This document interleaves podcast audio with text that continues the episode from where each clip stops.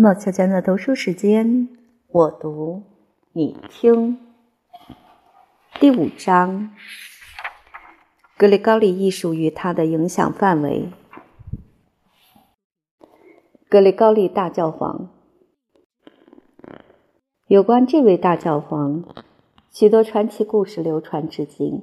他因以其姓名命名的教堂音乐永垂不朽。基督在人间的其他代表的声誉与他相比，不免黯然失色。这些传奇发源于中世纪早期，后被写进严肃的科学论文中，因而要想澄清他在礼仪史和音乐史中所发挥的作用，无疑困难重重。有关格里高利的原始意图和行为，之所以产生错误观念。是因为有些著述家在格里高利离世两三个世纪之后，将他们自己的时代特有的观念知识强加于这位伟大的改革家。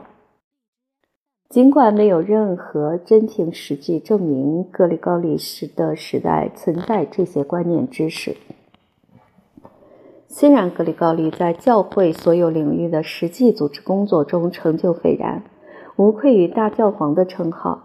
但他的其他活动却无法让人恭维。实际上，基督教文献在艺术方面趋于衰落，这位伟大的组织家要负直接责任。在他的著述中，野性的主观图画替代了思辨的想象，神秘主义、迷信和对奇迹的喜爱并出了逻辑展示的地位。他还造成了对圣经研究的忽略。基督徒在公元五六世纪曾对这一学科发生强烈兴趣，而今格里高利代之以生硬的寓言解释，用高深的道德教义比附圣经故事，见或穿插怪诞的奇异事迹。但另一方面，他的《牧师规程》一部指导牧师生活举止与日课的规章指南，却充满深沉和真挚的道德说服力。这些著述都非常重要，因为就是这些著作规定了中世纪人的心性态度。解释这些著作，有一事可以肯定，即格里高利在精神教育中明确排除世俗科学与艺术。到六世纪，古代的教育系统已完全衰落，古典文明的代表人物的总数急剧减少，对文科七艺的研究原是作为。一种抵御异端邪说的手段，而当时的状况使这种研究变得多余。这一事实对研究格里高利改革的动因非常重要。格里高利禁止世俗学术，给神学研究以突出优势，赋予罗马在神学事务中以无上的支配地位。罗马在以后许多世纪中一直保持这一地位。他的著述中有很少的几段文字提倡学习艺术，后来才被证明那是一个叫克劳迪乌斯的隐修院主持擅自加入的。因为这些文字篡改甚至违反格里高利的本意。用他自己的话说：“我发现我的原意完全被篡改。”显然，格里高利反对卡西奥多鲁斯及其追随者所声明的文化理想。考虑到这些事实，显而易见，音乐肯定遭到了对其他四亿成员产生负面影响的禁令。那么，在这种严厉的态度与古老的传说，格里高利不仅重组了礼仪，而且还创作了部分交替合唱集。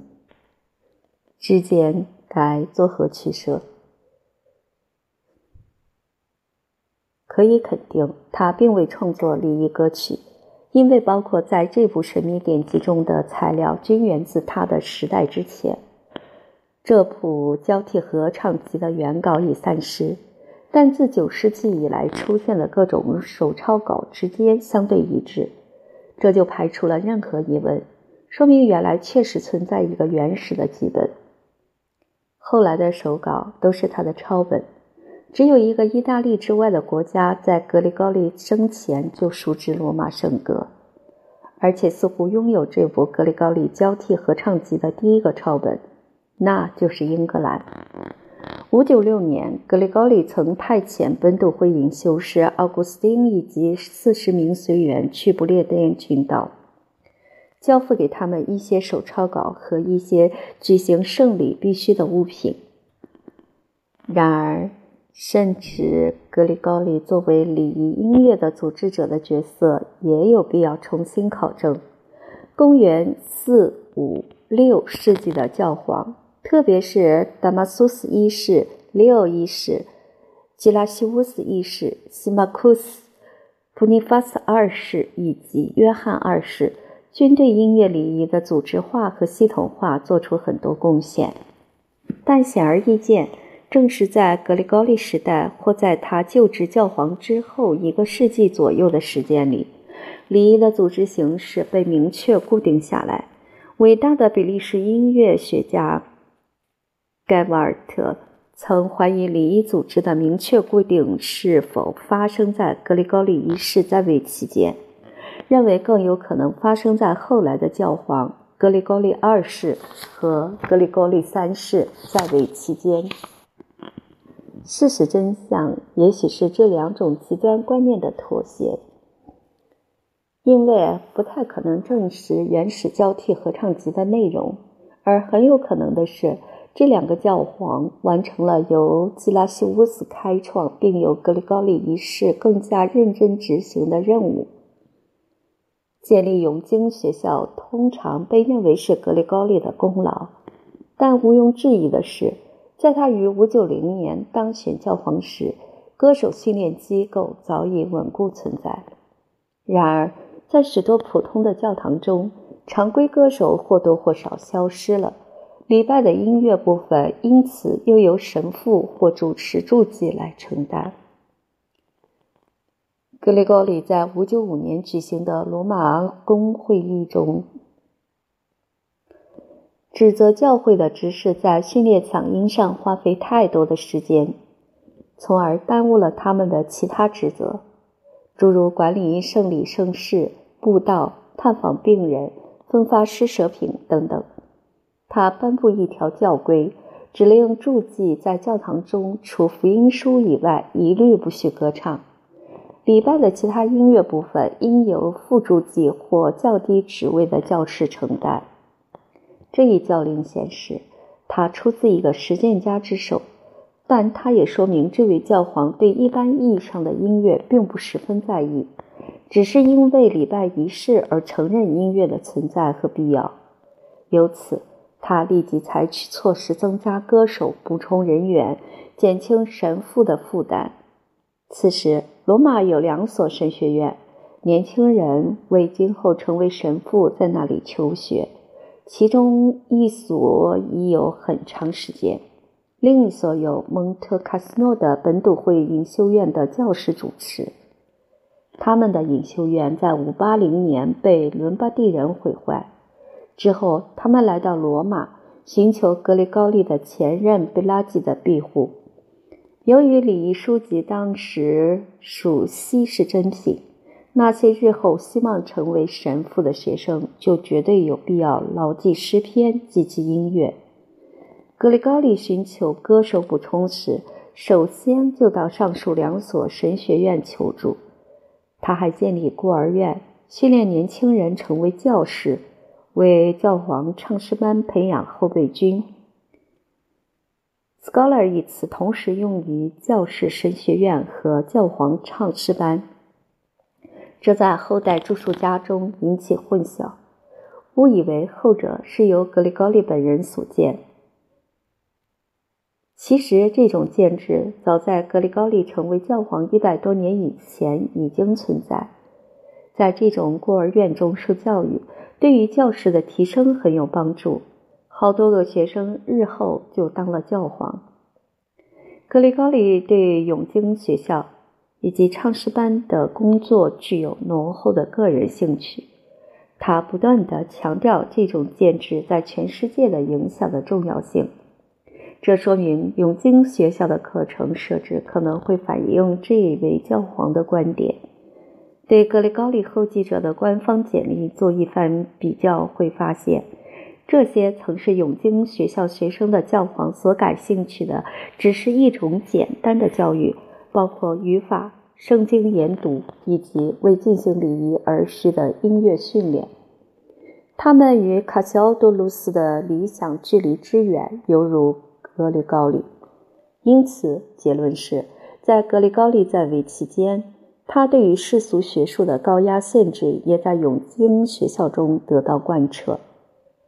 有重要意义的是，所有其他或是东方血统或在东方成长的教皇，如利奥二世和格里高利三世，虽然坚持实用教育，但同时对文科七艺的研习依然保持浓厚的兴趣。但是，这些教皇所代表的文明是一种不同于罗马的文明，他们实际上是希腊精神的使者。这种精神到七世纪中叶时在意大利南方生根发芽，但却没有能对罗马教廷产生显著影响。格里高利自己从未接受希腊思想的任何影响，即使他曾作为罗马教廷宗座的大使在拜占庭生活过几年。他结束使命归来时，甚至连希腊语都没有学会。格里高利的影响说明为什么意大利没能充分参与卡罗里时期的科学和文学复兴，为什么意大利学术直到中世纪晚期之前一直处于冬眠状态。圣奥古斯丁在晚期著述中开启了远离世俗艺术和学术的倾向，随后得到圣本尼迪克的进一步提倡。至格里高利达到高峰，他将这种僵硬的教义植入教会和教会学校，忏悔与戒律替代了百科全书式的学习。隐修院生活中随后出现的所有限制，都可回溯到由这位圣彼得大教堂教皇所钦定的戒律原型。他一丝不苟，铁面无私，从不心慈手软。格里高利重新组织了礼仪和他的音乐，他的动机出自教会管理的实际要求。除了罗马当下的紧迫需要，他的心中别无他求。教皇所具有的威望使这次改革转变成一种难得的宝贵工具。他很快便传至基督教西方的所有领地。不列颠的罗马圣咏。罗马传教士于六世纪末出现在英格兰。彼得告诉我们，格里高利大教皇组织了一批隐修士，在奥古斯丁的带领下，派他们去英格兰做传教士。他们穿过高卢，跨过海峡，于597年春抵达肯特海岸。他们的任务并不艰巨，比起不列颠纵深处的其他民族。肯特人很自然与大陆有更多的接触，而且肯特的国王埃塞尔伯特娶法兰克国王克拉利伯特的女儿为妻，而这位女士就是一位基督徒。来英格兰时已带来一位基督教主教作陪。奥古斯丁到达时，他已经在坎特伯雷郊区的一所旧式罗马教堂中举行私人礼仪。五九八年。埃塞尔伯特自己皈依基督教，坎特伯雷由此变成英格兰接受罗马影响的中心。传教士不断从大陆到达，到六五零年，除苏塞克斯之外的所有英格兰人均皈依基督教。南萨克逊于这一世纪晚些时候也皈依了基督教。在惠特比会议六六。四年后，英格兰的基督教会成为组织牢固的实体，带动英国文明各个方面的显著进步。坎特伯雷变成一个极为重要的中心。其主教塔苏斯的迪奥多尔和他的同伴，一位名叫哈德良的隐修士，对传播希腊语功绩卓著。哈德良在意大利南方受过教育。那里一度曾是繁荣的希腊人居住地。我们将看到，希腊文化因素在英格兰和德国北方扎根，对大陆的音乐和礼仪发展产生怎样的影响？坎特伯雷教会书院中有一位优秀门徒，名叫阿尔德海姆，他在埃塞克斯创建了马姆斯伯里隐修院，这是英格兰文化的首批重镇之一。除了坎特伯雷和马姆斯伯里的学校外，诺森布利亚的威尔莫斯隐修院与加罗隐修院也有很高声誉。这两所隐修院均由 Bishop Benedict 创建。他曾数次访问罗马，带回各种礼仪书籍和其他手抄稿。彼得曾在这些隐修院中受过教育。他告诉我们，是 Benedict 将罗马圣咏。也即格里高利圣咏引入诺森伯利亚，并请求阿加托教皇派遣圣彼得大教堂的首席主唱者来威尔茅斯教唱。首席主唱者约翰内斯，约六八零年，因此变成了英格兰的第一位罗马圣咏的正式教师。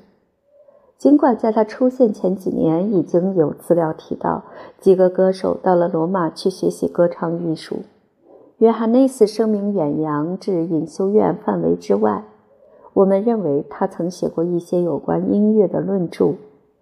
彼得自己是他的学生，而彼得对诗篇的评注证明他很熟悉音乐。他提及诗篇时不仅用拉丁语，而且也用俗语。这说明罗马对英格兰的支配力并不大。爱尔兰、苏格兰的文明圈在公元六、七、八世纪具有异常强大的力量，势力范围也有很大扩展。爱尔兰教会具有传教教会的特征，在音乐和其他领域，对法兰克和意大利北部各国都产生了相当影响。我们对爱尔兰和苏格兰隐修士在自己国家的活动一无所知，但我们将看到，作为法兰克文明的领头人，他们将古代文明与基督教精神融于一炉。卡罗琳帝国的罗马圣咏凯尔特人的影响，尽管早期不列颠文明很重要。但古代之后，第一个真正显著的文化时期是查理曼时期。这是一个真切的文化时代，因为人们的注意力现在转向各种各样的精神与艺术活动，他们开始赏识从这些活动中产生的作品。学校的数量不断增加，受过教育的人的圈子不断扩大，即使强制性的义务教育法规。据说由查理曼大帝亲手制定，在这么早的时期肯定失效。无论如何，宫廷学校和学院，以及皇帝本人所颁布的各种法令，极大地提高了文学艺术的水平。毋庸置疑，艺术的理想是古代世界的理想，科学的和文学的努力方向都是为了更好地理解古代和早期基督教的智力遗产。值得注意的是，这个国家的智力生活中，法兰克王国的日耳曼因素开始参与其中。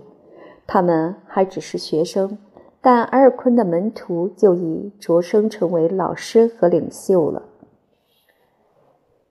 虽然卡罗琳王朝遵循古典，但文学艺术仍然几乎完全被教会观点支配。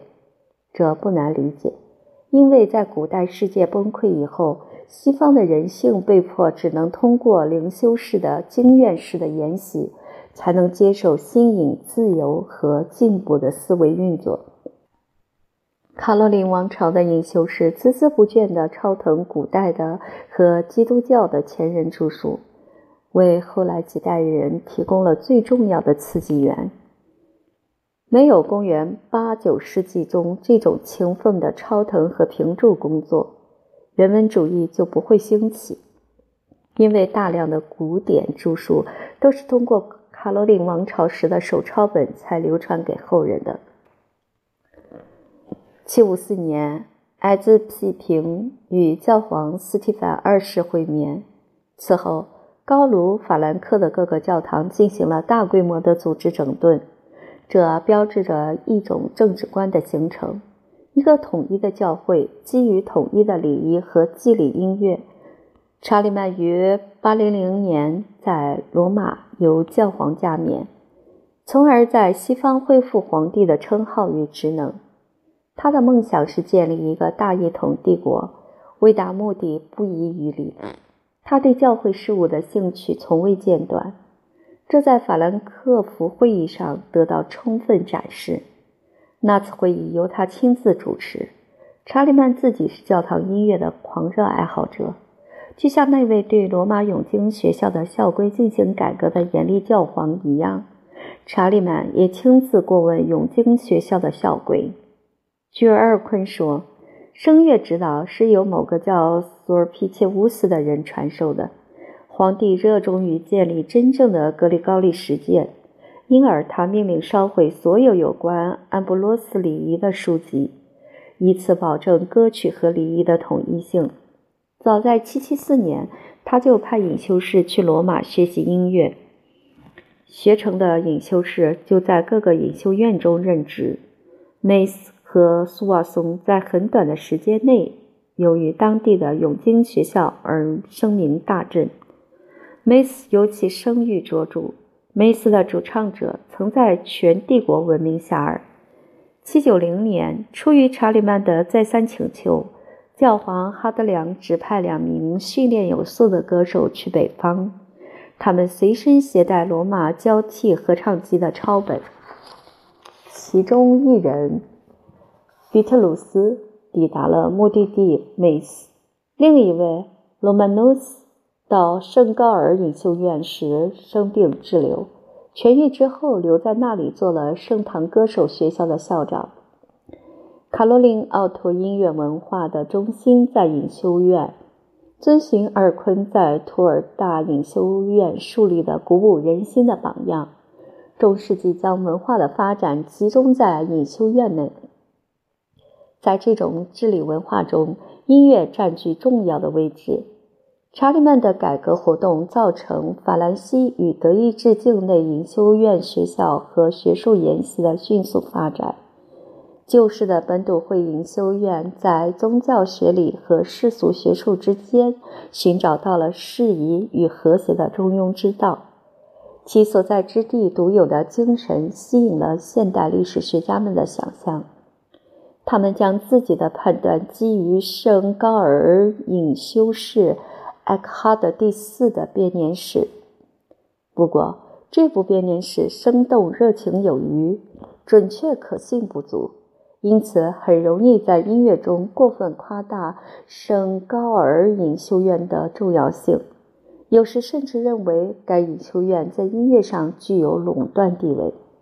圣高尔是一名爱尔兰隐士，于614年在森林深处造了一个小屋。在那里一直隐居至死，身边只有几个人陪伴。那片森林日后成为隐修院所在地。许多朝觐者后来设法找到他的小屋。到八世纪中叶，这些隐士的住所集合在一起，变成一所有规可依、组织严密的本笃会隐修院。随后三个世纪中。这所隐修院在西方的文化生活中发挥了极其重要的作用。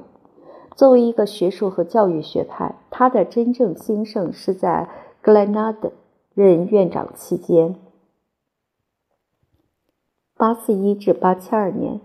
许多其他的隐修院也应该得到同样的尊敬，其中有相邻的拉塞诺隐修院。以及弗兰德的圣阿蒙隐修院、卢瓦尔河上的弗勒里隐修院、穆瓦桑的圣比埃尔的两所普罗旺斯大型隐修院、利莫日的圣马蒂亚隐修院、海峡对面闻名的温切斯特大隐修院等等。但为青年与修士所设的最重要的科学文学训练学校，可能是尔昆领导下的图尔的圣马丁隐修院。查理曼希望通过阿尔昆完成自己梦寐以求的伟大事业——一个统一的帝国。所有民众普遍受过教育，教堂音乐整日伴随着圣高尔隐修院中的信徒。夜半时分，就有宣召诗篇、快来的歌声，直到第二天夜间以晚祷结束。